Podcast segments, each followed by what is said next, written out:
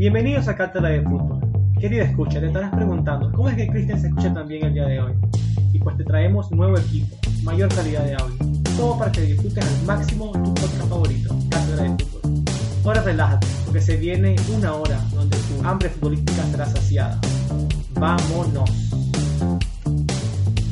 Pequena área. Lá vai ela. Tirou o Christian. Tenta pegar o rebote o Hernanes, passou por ele. Douglas vai puxar o contra-ataque para o time do Corinthians. Tem o Ronaldo pela esquerda e só. Vai precisar segurar a bola. O Hernanes, o Dagoberto conseguiu fazer o toque. Ronaldo botou o Jorge na cara do gol, na trave. Douglas! Douglas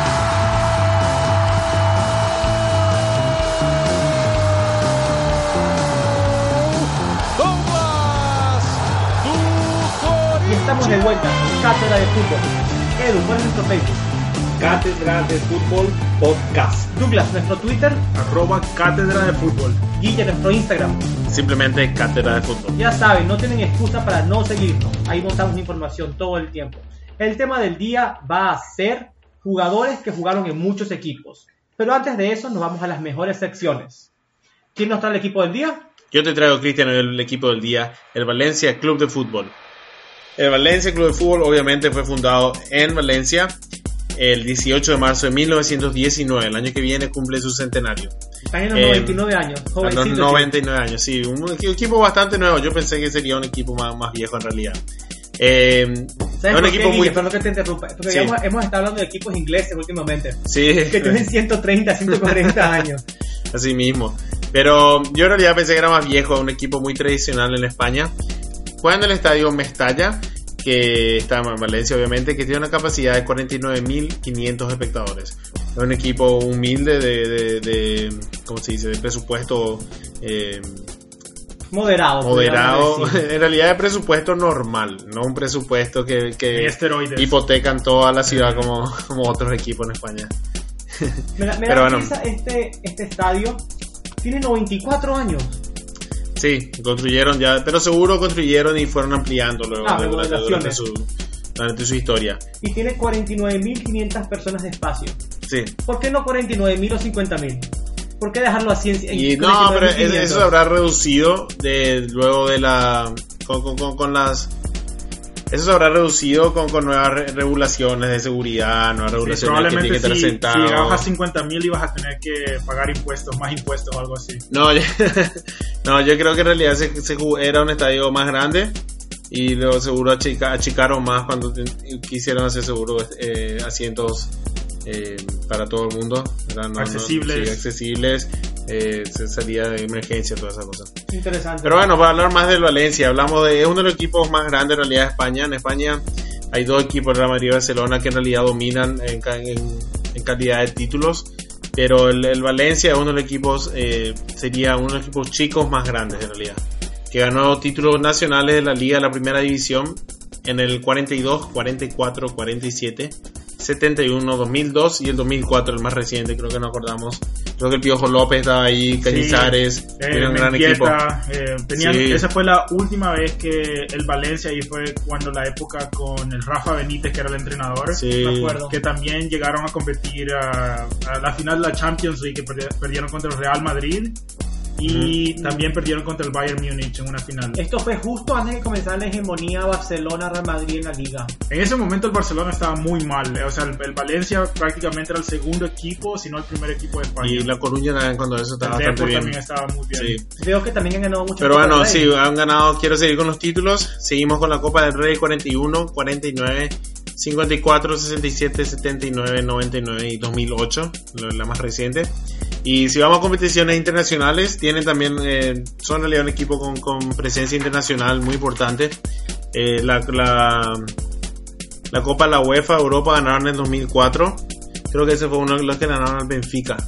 eh, que hablamos hace un tiempo, sí que hablamos hace un tiempo en, en- en nuestros en nuestro episodio de cátedra de fútbol de la, de la maldición del Benfica. Pero bueno, han ganado también la Recopa Europa en el 80 y la Supercopa Europa en el 1980 y el 2004. Eh, sí, lo interesante es que salieron subcampeones dos veces, Douglas, en la, en la, en la Liga de Campeones, en la Champions League. El 2000 y el 2001. Eh, en el 2000 Con el payaso Aymar. Sí, jugaron con el pay- el Payasito, no payaso. Payasito. Respeto. El payaso. El payasito.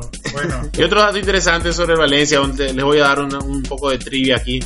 Eh, en la mayor goleada en casa del Valencia fue contra el Sporting 8-0 en el, en el 1953.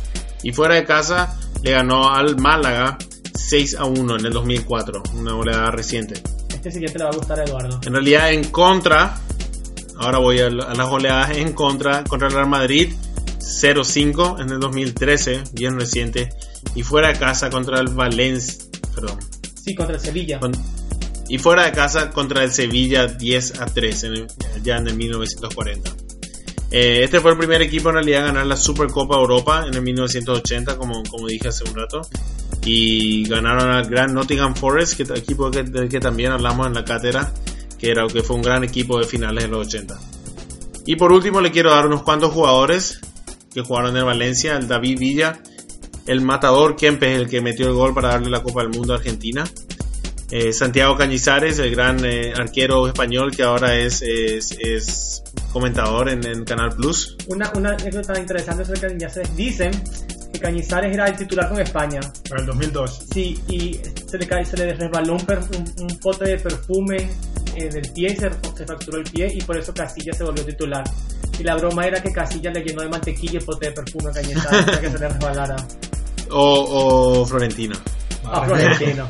Bueno, ¿qué, qué, qué otros jugadores? Bueno, también tenemos a David Silva, el Piojo López, que fue un legendario en realidad en el Valencia. Gaisca Mendieta, otro Jugadorazo. jugadorazo en el, en el Valencia. David Aibelda, el Pablo del Payasito Aymar y Roberto Ayala. Muchos argentinos. Muchos argentinos, sí. El Kili González también jugó ahí por mucho tiempo. Bueno, Sí. perfecto. Gracias, Guille. Eh, hoy en la historia, ¿quién nos trae? Yo te traigo hoy en la historia. Y esto pasó el 15 de abril de 1989. Lo llevo a lo que fue la tragedia de Hillsborough. Esto pasó en el estadio de Hillsborough en Sheffield, Inglaterra. Estaba jugando el pa- partido entre Liverpool y el Nottingham Forest. Y estaban jugando las semifinales de la Copa de Inglaterra. ¿Qué fue lo que pasó? Lamentablemente fallecieron 96 personas aplastadas contra las vallas del estadio a causa de una avalancha. Las 96 personas fa- fallecidas eran aficionados del Liverpool. La investigación posterior, posterior concluyó que las causas no habían tenido que ver con ninguna acción violenta por parte de los aficionados, sino que fue a causa del exceso de aforo y el mal estado del estadio, que no cumplía los requisi- requisitos de seguridad necesarios. A cerrar la puerta.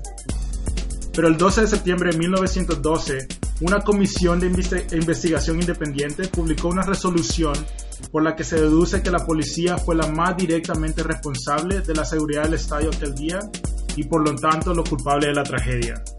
Qué lástima. Sí, una Qué lástima. gran tragedia del fútbol. No fue la más grande, ya hemos hablado de una peor, pero, No, Dios pero- mío, 96 personas. Sí, la peor fue en eh, Perú-Argentina. No, la peor fue en, en- en Rusia. Fue como por tres personas más, una cosa así. No, pero lo, lo, lo trágico de esto fue que, que era un evento televisado, ya era un- una, época más moderna y se vio en la se vio en la, en la televisión, se veía cómo traían la, la, la gente que estaba desmayada o ya herida al, al, al- al campo de juego y ahí le, ahí le, Y tuvo le un tendían. impacto esto, tuvo un impacto en el futuro.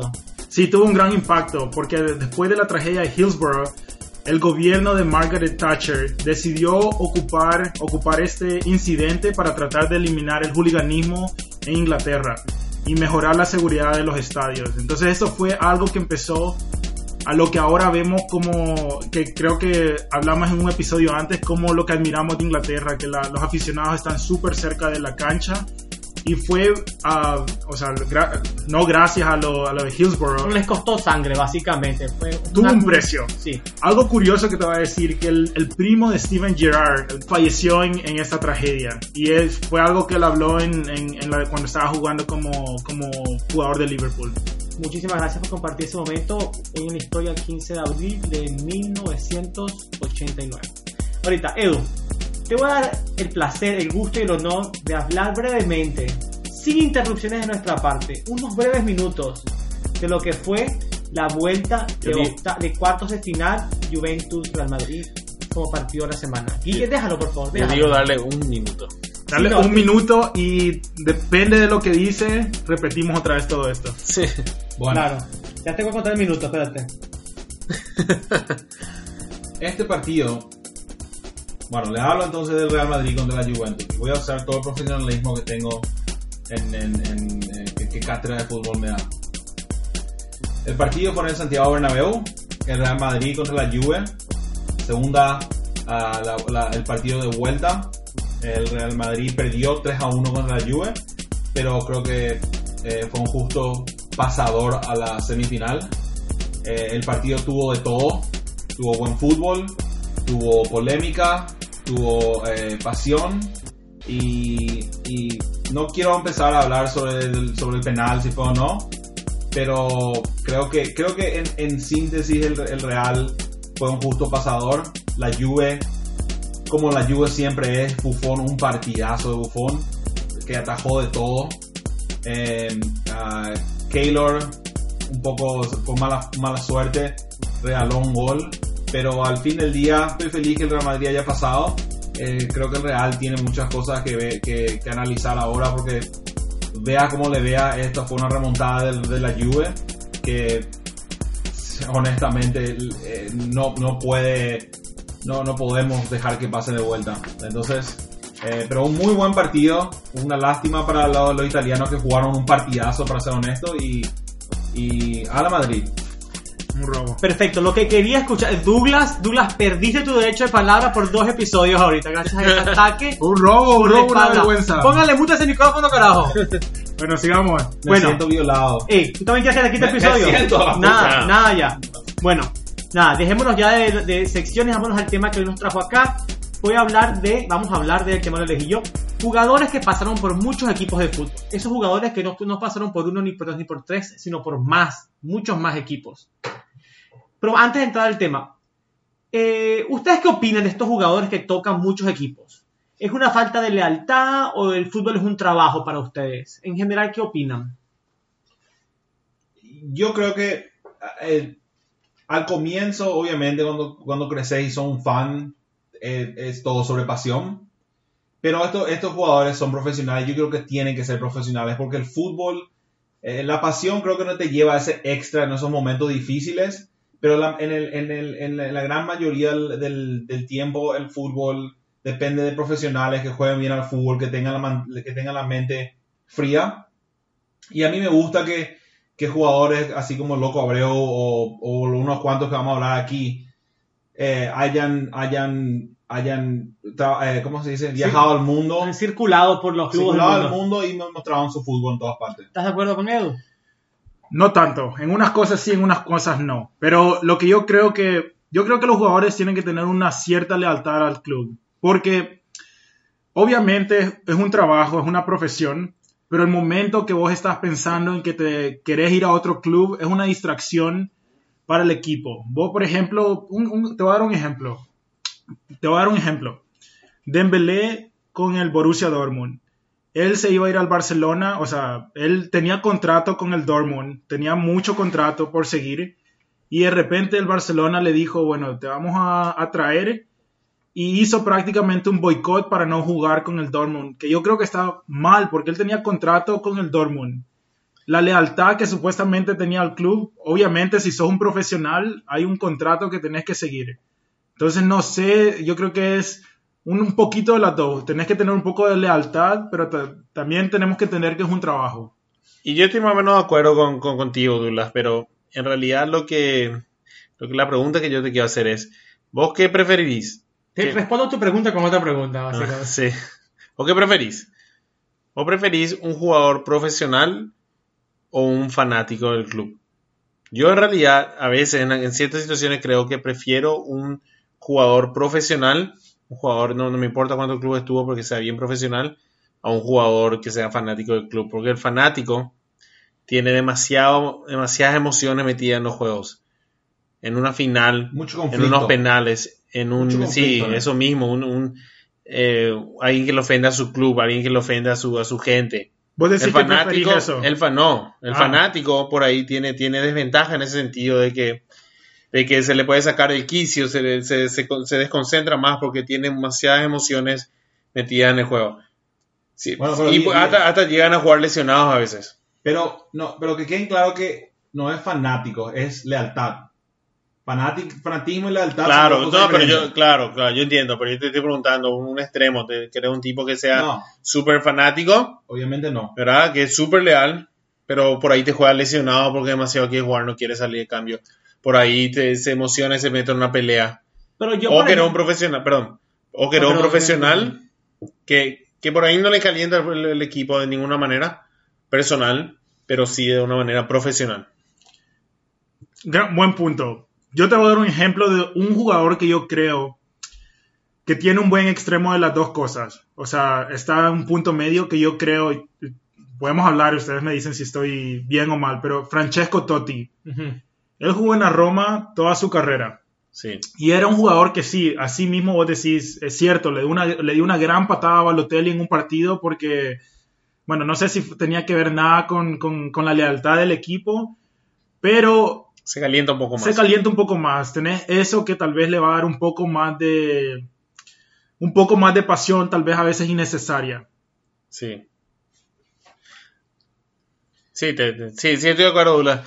Eh, eso, eso es exactamente lo que me refiero, que, que yo a veces pienso, o sea, obviamente vos querés un jugador que sienta la camiseta, que ponga huevo, que moje todos los partidos, pero a veces, y mucha gente decía esto en Paraguay sobre Diego Barreto, que era, él era, era él, o sea, cuando eso era muy cerrista, o por lo menos aparentaba ser, que parecía que se ponía nervioso en, lo- en, los, en, la- en las instancias definitivas. grandes. Sí, ese gran partido contra el Santos que se fue a la mierda. Gracias a Dios. No, yo, para mí, honestamente, eh, la lealtad y pasión es parte del profesionalismo en el fútbol, en cualquier deporte.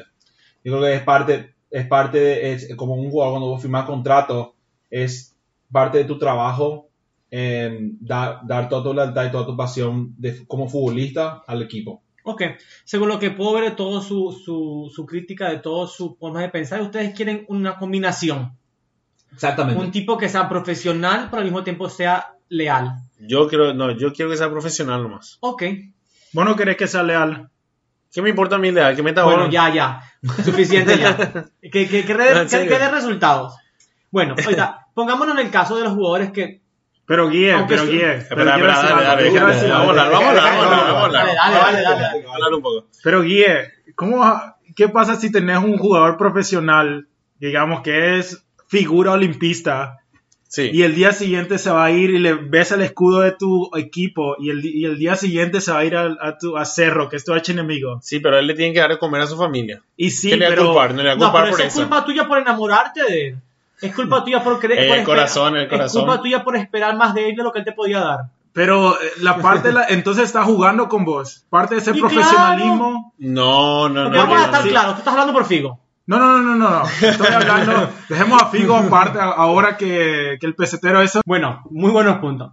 Ahorita, rápidamente quiero que me digan algo. Ustedes cuando ven un jugador que jugó en muchos equipos, ¿qué piensan primero? Porque hay dos corrientes acá. ¿Qué bueno es este tipo, todo el mundo lo quiere? ¿O qué malo es este tipo, nadie lo quiere?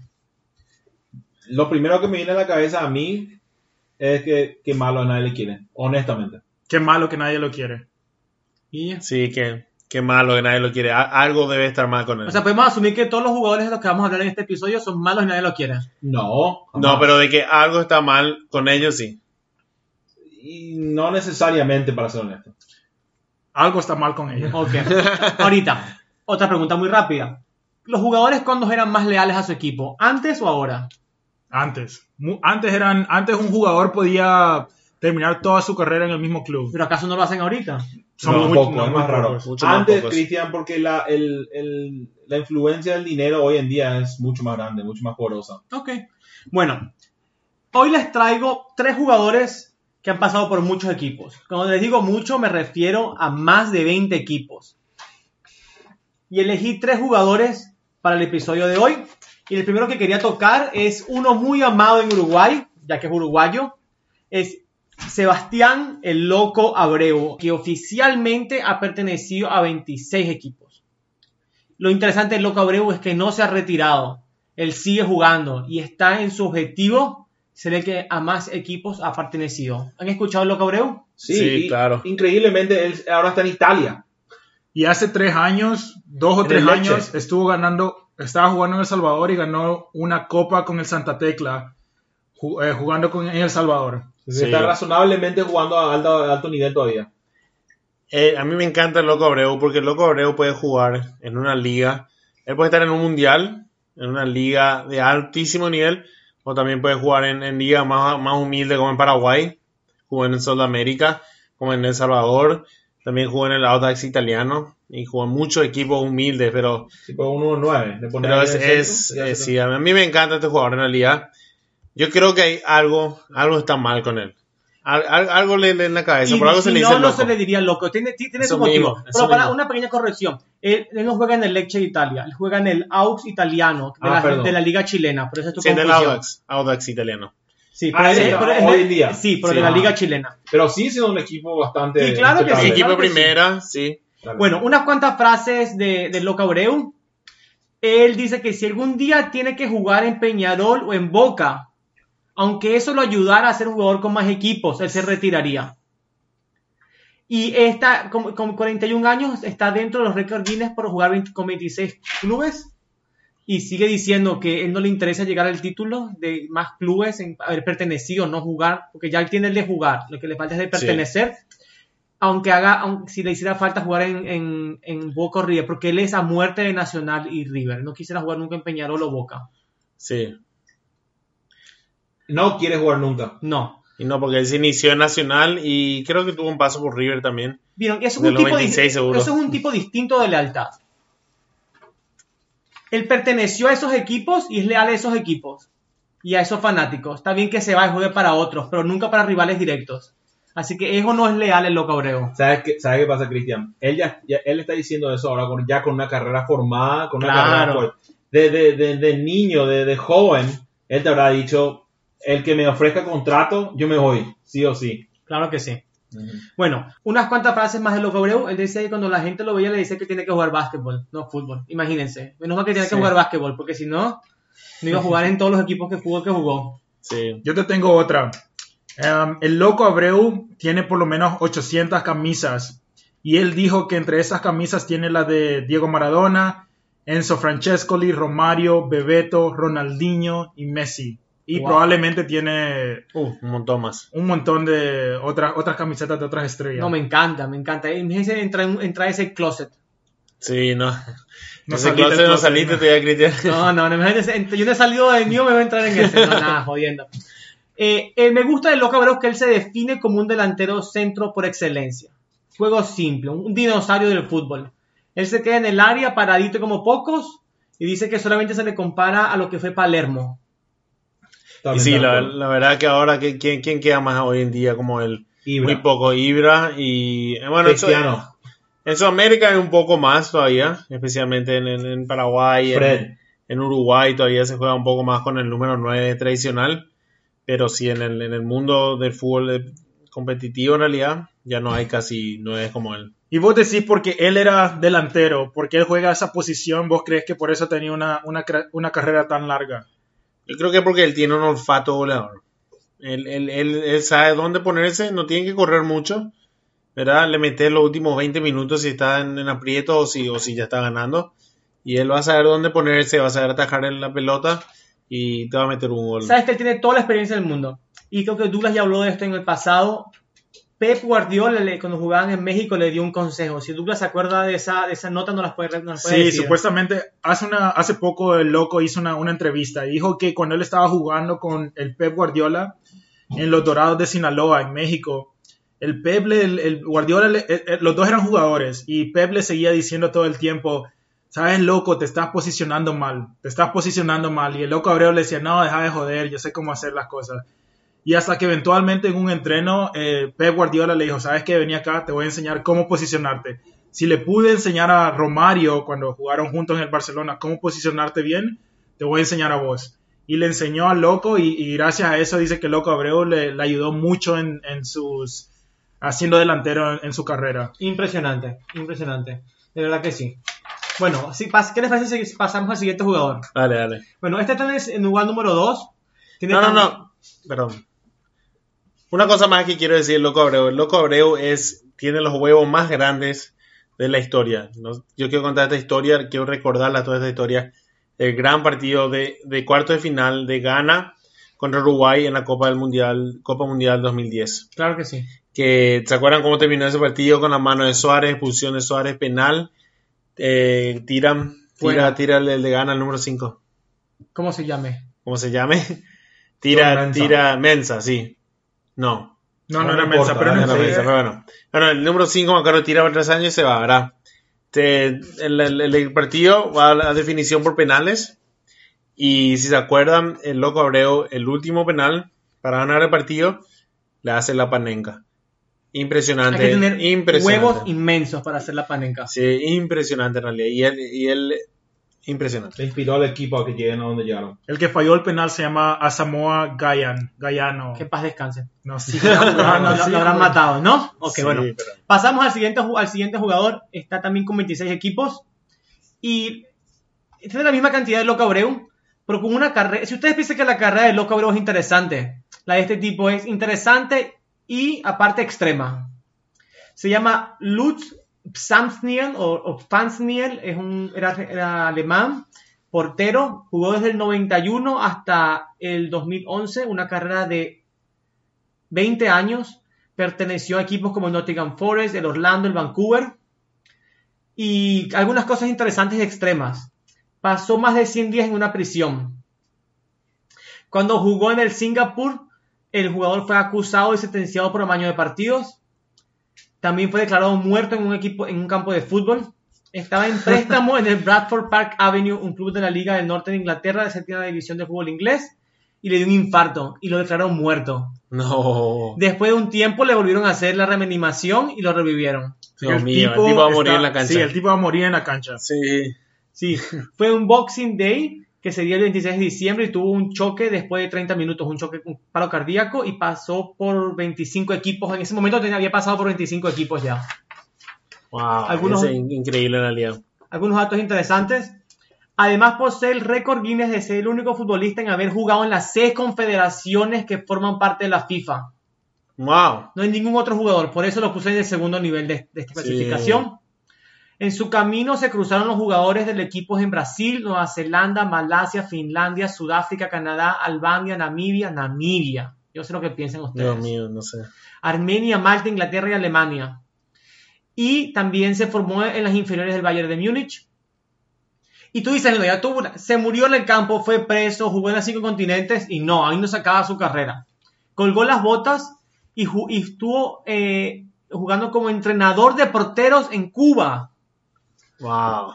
Y aparte, la guinda del pastel es que en el 2010 y 2014 fue periodista corresponsal de fútbol con su compatriota y camarada Oliver Kahn. Y digo camarada no por el aspecto político, sino porque también es alemán, ¿verdad? Y también es arquero. No, impresionante en realidad. Yo creo que te, te toma una cierta, una cierta personalidad para jugar en tantas ligas y en tantos lugares remotos. Porque mira, empezar en el Bayern Múnich con, con todos los sueños de jugar en, en la, en la Bundesliga y terminar en Namibia. Es que Pero- Algo Pero especial. obviamente un ganador este tipo. Un gran ganador, porque si es que no tenés el talento para llegar a un equipo primera grande, fuerte, y era el sueño de- de- del pibe, pero de alguna manera te las arreglás y seguís jugando en equipos que te vas a Namibia y seguís en Namibia y es estás... porque eres bueno. Mm, porque sos bueno. O porque algo debes tener. Aunque sea tu ego es bueno. Para mí, algo. pero lo único que tiene es persistencia. Y sí, o el amor al fútbol, creo yo, porque realmente jugar en tantos lugares, probablemente tu cuerpo en un momento te, te empieza a pasar factura y es, es impresionante realmente. Obviamente, como dijimos al principio, algo, no sé si, igual que el loco Abreu, por algo le, decimos, le dicen el loco Abreu, Sí. algo, algo no está bien. Pero imagínate lo- la cultura que deben tener sus hijos. Sí. Sus hijos deben ser, mira, deben aprender, O deben todavía saber no como hablan. cinco idiomas o... O todavía no habla. O tiene muchos hijos Bueno, por muchos continentes. Esa Sí. pasión del fútbol es la que, gracias por comentarlo, porque es la que nos lleva a nuestro número uno. John Burridge es de Inglaterra, portero, 29 equipos. 29 equipos, ha, pertenecido a 29 Wow. equipos. Su carrera fue del 69 al 97, una carrera de 28 años y perteneció a equipos como el Newcastle, el Aston Villa y el Crystal Palace. Literalmente este tipo era un enfermo del deporte. ¿Qué les voy a decir por qué?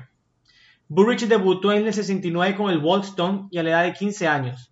y después pasó por el Blackpool para jugar 771 partidos hasta el 97, cuando colgó las botas con el Bliss Spartan y fue fundador y entrenador del mismo equipo. Jugador y entrenador, disculpen. Tanto fue su amor por el fútbol que cuando Burrich se dio cuenta que no podía jugar, pensó en suicidarse. Estuvo en depresión y su familia tuvo que salvarlo. Por no jugar fútbol, por no poder por no jugar. no podía. Era una persona directa, eh, literalmente adicta al deporte. Una frase célebre que él tiene y está dicha por la gente que estaba con él en, la- en la- en el hospital decía, hola, mi nombre es John Burrich, tengo 45 años y estoy aquí porque soy un adicto al fútbol y ya no puedo jugar más. Y punto este- de, de tirar una lágrima. ¿Tú sabes qué significa que haya jugado fútbol durante 29, a- 20 disculpe, 28 años? Sí, empezó a los 15 años en el Workington y en realidad una, una gran carrera. Mira, mucho tiempo en, la- en las ligas inglesas que son ligas fuertes. Liga, bueno, era, era portero, probablemente tenía un poco menos de, de desgaste físico, pero lo mismo, o sea, para mantenerte a ese nivel, a esa, a esa forma física, tenés que estar, eh, o sea, tenés que ser un poco especial, creo yo. El tipo se cuidaba muchísimo. Y, y tanto fue que se cuidaba que él tiene un récord actual como el jugador más viejo en jugar en la Premier League. Ocurrió el 14 de mayo del 95 jugando para el Manchester City y para ese momento tenía 43 años y 163 días. Wow. Una leyenda realmente, un gran jugador. Mira, dos años de retirarse, o sea que esto habrá sido ya cuando tenía como 25, 27 equipos jugados y era titular en, en el Manchester City, que no era lo que es hoy, pero lo mismo, un gran equipo, o sea, un equipo importante en, la ciudad de Manchester y impresionante, en la Premier League, Perfecto. impresionante en realidad este, este jugador. Bueno, y ya para salir de esto, quiero hacer una mención especial solamente para nombrarlos a unos cuantos jugadores que jugaron por muchos equipos. Steve, Steve Claridge de Inglaterra, 22 equipos. Mario Jardel, 20 equipos. Adrián Carsomas, 20 equipos. Y Germán Carti de Perú, 20 equipos. Y ahora, para cerrar este episodio, les quiero tener una actividad rápida. Dale. Esto es una actividad Ah, en la que rápido, van de eh, rápido va a ser. Ustedes van a competir entre ustedes mismos. Yo gano. Quiero que no, por favor, no usen sus computadoras, no usen sus celulares. Trivia. Vamos. Una pequeña trivia. Bueno, dale. Tengo siete jugadores. Dale. Sí. Yo veo acá Yo las no sé tantos jugadores en el Siete mundo. jugadores. Nos está haciendo quedar mal acá. Les voy a Ahora va a responder Cristiano. Cristiano, Zanetti. No, no, no, no. Les voy a, Este, Guti. les voy a decir los jugadores uno contra el otro. Ustedes me tienen que decir cuál es el jugador que tiene más equipos. Dale. Ok, dale. Y tienen que acordarse de sus puntos, ¿ok? Dale. Mucho multitasking acá, capitán. ¿Quién tiene más equipos acá? ¿Romario o Vieri? Romario. Romario. Romario. Ok. Eh, Vieri tiene más equipos que Romario. ¿Qué? Romario tiene nada más 10 equipos. Puta. Cero todos para, son puntos para Vieri, todos. Vieri. Yo Pero Vieri, ¿cuánto, cuánto equipo tiene? No te voy a decir. A la. Ah, porque Ahorita te voy a decir. Vieri contra Nelka. Vieri. Anelka. Anelka. Tienen razón Guille y Douglas. Guille, no. Perdón, Guille y Edu. Eh, Vieri tiene dos equipos. Anelka tiene más que Vieri y que Romario. Porque no jugaba en ningún lado, era suplente en todos lados. Ok, cuarto jugador. ¿Están listos? Andy Cole contra Anelka. Anelka. Andy Cole. Anelka. Anelka sigue teniendo más jugadores. Andy Cole tiene, Andy. Cole tiene 12 como Vieri. O sea, vamos dos puntos Edu, dos puntos Guille y un punto y cero puntos Douglas. Estoy mal, estoy mal acá. A a Anelka contra Rivaldo. ¿Puedes repetir cuántos tuvo Anelka? ¿Cuántos No, jugó No, no, he dicho, no he dicho Ah, no, no he tiene dicho Anelka. Te puedo decir que Andy Cole, Vieri tuvieron El 12 tema es y que Romario tuvo Rivaldo, 10. Rivaldo volvió a Brasil y jugó mucho tiempo ahí. Él, él llegó a jugar con su hijo. Pero ¿para qué le estás explicando eso a Edu si tú quieres ganar? Eso tiene que estar en tu cabeza, nomás, Guillermo, lo que está acaba de decir. Él les tiene que hacer saber Yo le voy a elegir al señor Rivaldo. Rivaldo para Yo Edu. le dijo a. No, pero Anelka era más trota- trotamundo. Yo le dijo a Anelka. Yo también Anelka ahora. Ok, ¿quién es? Ah, Dos Anelkas y un Rivaldo. Rivaldo. Y el jugador que tiene más es Rivaldo. No me jodan. Vamos, vamos. Anelka tiene 13. O sea, tiene 3 puntos Edu, 2 puntos Yeah, Guille yo cero. y 0. Rivaldo contra Zlatan Ibrahimovic. Rivaldo. No, Rivaldo. Rivaldo. Ah, no, no, no, no, Slatan. Ay, hace rato tampoco. No, No, Rivaldo, Rivaldo. No, Rivaldo. Rivaldo, Rivaldo. Zlatan no ha llegado ahí todavía. Rivaldo, Rivaldo. Carajo. tiene 9 apenas. Ahí viene Liverpool. Istanbul. Bueno, La Y remontada se viene. Estamos, ya ni sumando, queda un solo jugador. Bueno, danos que sea más puntos para poder llegar. Pero vale tres puntos. Bueno, Yo, Yo yo, tengo cuatro. no, tres. Cuatro. acabas de decir Ibrahimovic. Sí, está No. Vos acabas de decir Ibrahimovic. No, ahora. dijiste rival, dijo rival, No, dijo Rivaldo, rival. Rivaldo. dijo Rivaldo. Yo tengo cuatro también. ¿no? Bueno, dale. Eto. Está grabado. Rivaldo contra Samuel Eto. Rivaldo, Rivaldo, de todos no tienen. Rivaldo. Esto. Eto. Sí. ¿Cuántos puntos tenías tú? Cuatro. ¿Y tú? Tres. ¿Y tú? Uno. Bueno, es Rivaldo. Te acaba de empatar Guille. No, no, no, me da. no. Ah, sí. sí pero vos dijiste que da tres puntos. Sí. Eh, Rivaldo tiene 15, jugó en 15 equipos. Dos dublas. No, no, no empatamos. Dijeron que valía tres. Sí, pues si es el punto Guille, Guille sumó ahorita a siete. 7. Seis, seis. Nada, eso fue. Eto, Eto tiene 12, Rivaldo tiene 15 y increíble, ¿no? Rivaldo jugó por 15 equipos. Pues es como tú dices, apenas se fue a Brasil, jugó por básicamente llevaba equipo. 7 equipos nomás en Europa, 8 equipos. Se fue a Brasil y empezó a jugar muchísimo. Pero sabes que Sí. él empezó su apogeo de la carrera de Rivaldo. Él estaba bastante viejo ya cuando llegó en el Barcelona y cuando jugó en Brasil, él ya tenía bastantes años. No fue como lle- llegando al Barcelona como un pibe. Él ya había jugado para ese entonces en el Depor. Como un garoto. No ¿Cómo ser un pibe. Un, garoto. Un, gar- un garoto, digamos. Pero bueno, tenía tiempo Bueno, jugando. sabe- ¿saben qué? Argentina. Como hubo empate entre... a Messi. Realmente hubo empate entre Guille... No, no, no, yo gané. No, porque valió un punto. Guille y Edu.